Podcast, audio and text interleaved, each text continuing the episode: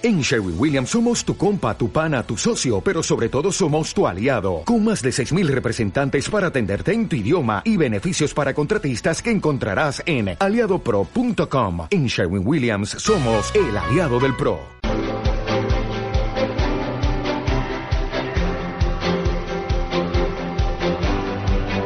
El foro de la inversión.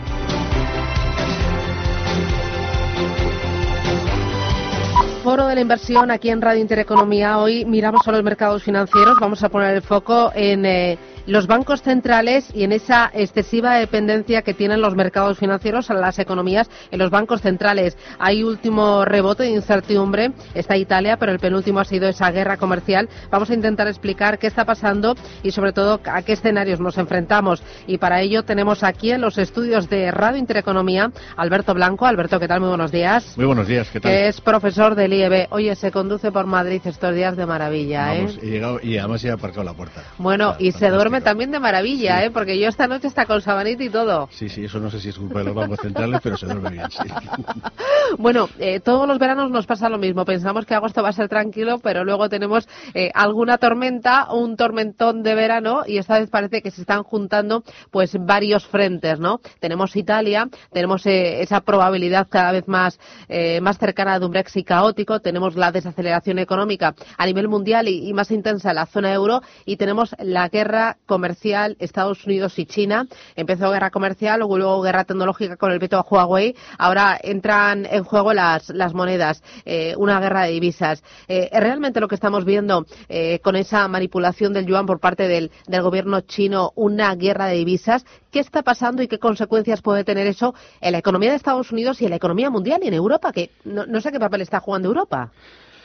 A ver, es, es relativamente complicado y relativamente sencillo lo que está pasando desde, dependiendo del punto de vista en lo que queramos eh, afrontarlo. Eh, en principio, eh, lo que sí que sería bueno resaltar es que Estados Unidos, lo del mm, el tema de, de declarar China Estado manipulador, no es un capricho. Tienen una ley de 2015 en el que establecen exactamente los casos en los que pueden declarar manipulador a cualquier Estado en términos de, comercio global. Uno es cuando un Estado tiene más de 20.000 millones de dólares de surplus en la balanza comercial con los propios Estados Unidos. Otro es cuando tiene más del 3% de superávit con respecto a, su PIB. Y otro es cuando intervienen los mercados monetarios para de- depreciar su moneda. Eh, China, claramente, el primero pa- aparentemente sí cumple en esos casos. Los otros dos eh, son un poco más eh, difíciles de, medir. Pero yo creo que aquí cada uno está jugando su papel. China tiene muchos problemas cuando ve que empieza a crecer por debajo del 6%. Eh, en clave, mm, digamos, de, de comercio global, que China sea o no sea el mayor exportador es un problema no solo para Estados Unidos como importador, sino como para otros exportadores. Si China se convierte en un campeón de las exportaciones, no solo por la propia volumen de exportaciones, sino por la ventaja competitiva de la devaluación, no solo afecta a los compradores como Estados Unidos, afecta a los otros exportadores. O sea, grandes exportadores o países que están intentando salir al mercado global para exportar, como India, como Vietnam, como incluso como Europa, a través de, de Alemania. No olvidemos que Alemania, el motor de la Unión Europea, es fundamentalmente un país exportador pues se verán afectados. ¿Cómo no se van a ver afectados? Se van afectados si el, el que teóricamente es el mayor competidor de repente toma ventajas competitivas. Pero yo creo que China eh, no está devaluando su moneda única y exclusivamente porque quiera exportar. Yo creo que China tiene problemas estructurales. El hecho, de, repito, de que China creciendo por debajo del 6% es un problema.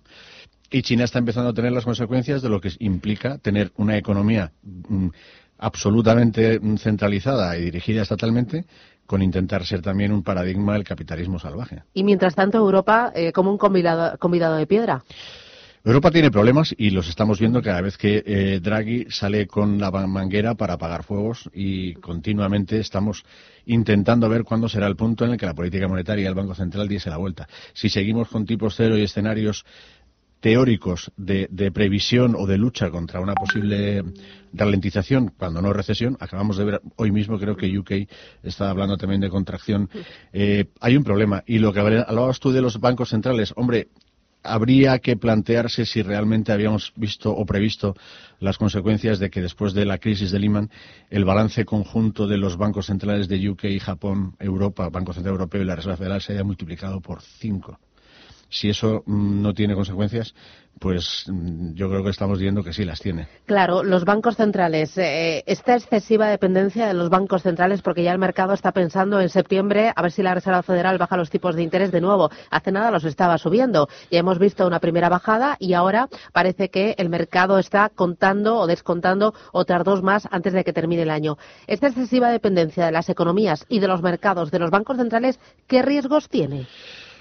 Bueno, repito, los riesgos ya no, no es que los tenga, es que los estamos eh, ahora mismo sufriendo. Es decir, la enorme inyección teórica de liquidez que implicó la expansión de los balances de los bancos centrales para arreglar, entre otras cosas, la crisis de Lehman, está teniendo estas consecuencias. Japón lleva con, intentando con las Abenomics eh, reactivar su economía para conseguir un. Es curioso que estemos hablando ahora que todos los países eh, eh, económicamente importantes estén como locos intentando conseguir algo de inflación. Es que resulta que casi todo lo que al final estudiamos en teoría económica se va al garete después de lo que ha pasado.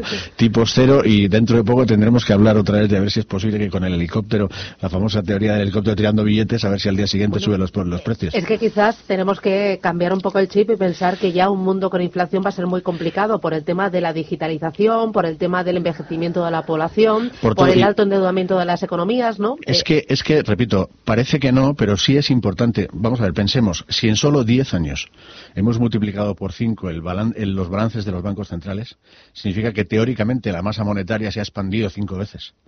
No es así, pero podríamos empezar a pensar que eso puede y debe tener consecuencias.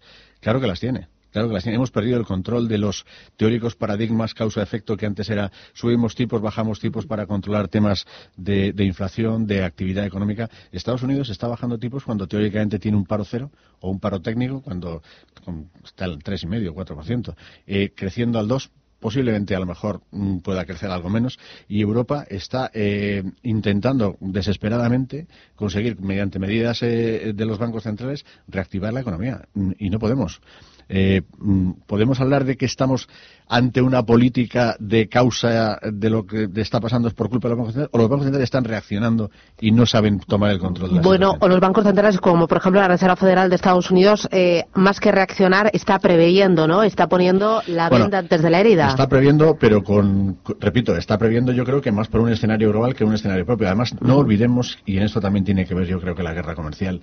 Eh, no olvidemos que Estados Unidos tiene elecciones el año que viene.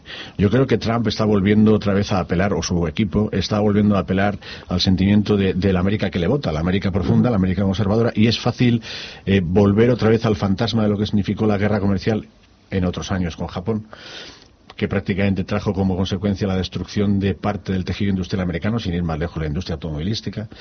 Y eso para Trump es fácil volver a agitar e, ese fantasma para poder otra vez intentar atraer a su votante que aparentemente es bastante fiel. Eh, yo creo que aquí todo el mundo está jugando sus cartas. O sea, eh, eh, China está vistiendo de guerra comercial o reacción a los aranceles USA el hecho de dejar flotar el yuan por encima de 7 para ver cómo reacciona el mundo, pero en realidad lo que está escondiendo es que tiene problemas porque está empezando eh, a dar cifras de crecimiento las más bajas en los últimos veintitantos años. Es decir, eh, aquí hay más de lo que nos ponen delante. Mm, ¿Tú crees que los bancos centrales van a ser capaces de evitar una nueva recesión? Hombre, son muchísimos más listos que nosotros y tienen mucha más información que nosotros. Lo están intentando. Lo que no sé si son capaces de conseguirlo. De hecho, no creo que exista una política descoordinada entre todos los bancos centrales. Lo hicieron en su momento para hablar de los tipos, entre comillas, como herramienta de reactivación de la economía de un modo global y yo creo que lo siguen haciendo ahora. Mm, ¿Y esto a España cómo le va? Porque hablamos de guerra comercial y parece que esto nos pilla muy lejos, pero eh, España, eh, una pata importante del crecimiento económico es exportaciones, exportaciones sí que es verdad a Europa, pero exportaciones al resto del mundo. Ya tenemos empresas que cada vez son más globales, más internacionales. Eh, ¿Esto cuánto nos afecta al bolsillo de los españoles? Si fuéramos, mm, objetivamente España no es tan importante como para plantearse que un movimiento de este tipo nos tendría como protagonistas a nivel global. A nivel micro, entre comillas, nuestro, pues eh, cualquier tema de, de, depreciación de una divisa que teóricamente podría ser una fuente de, ingresos vía exportaciones para nosotros, pues hombre, sería un problema. Todos aquellos que quieran exportar a China, si esto se consolida, esta situación, y China sigue depreciando su moneda, eh, les va a costar más trabajo, puesto que los chinos van a tener menos poder de compra teórico. Eh, no lo sé, nosotros tenemos una, exportación muy dirigida a Europa y teóricamente podríamos plantearnos que estamos dentro de un escenario más cerrado. Pero todo lo que sería entrar y penetrar en nuevos mercados, sobre todo en mercados de países emergentes, que teóricamente, teóricamente van a verse afectados en un efecto dominó por el tema de la divisa china, pues a lo mejor dificulta más entrar en esos mercados. Bueno, iremos viendo cómo será el verano, un verano movidito con curvas la verdad Es que solo para empezar, que la cantidad de problemas que tenemos ahí delante, como para saber lo que puede pasar, en principio nos da para el verano y seguramente para el otoño, de entrada. Bueno, Alberto Blanco, profesor del IEB, muchísimas gracias por acercarte a los estudios, que tengas un feliz verano y hasta pronto. Igualmente. Un placer, gracias. Adiós. ¿No te encantaría tener 100 dólares extra en tu bolsillo? Haz que un experto bilingüe de TurboTax declare tus impuestos para el 31 de marzo y obtén 100 dólares de vuelta al instante. Porque no importa cuáles hayan sido tus logros del año pasado, TurboTax hace que cuenten. Obtén 100 dólares de vuelta y tus impuestos con 100% de precisión. Solo con Intuit TurboTax. Debes declarar para el 31 de marzo. Crédito solo aplicable al costo de la presentación federal con TurboTax Full Service. Oferta sujeta a cambios o cancelación en cualquier momento.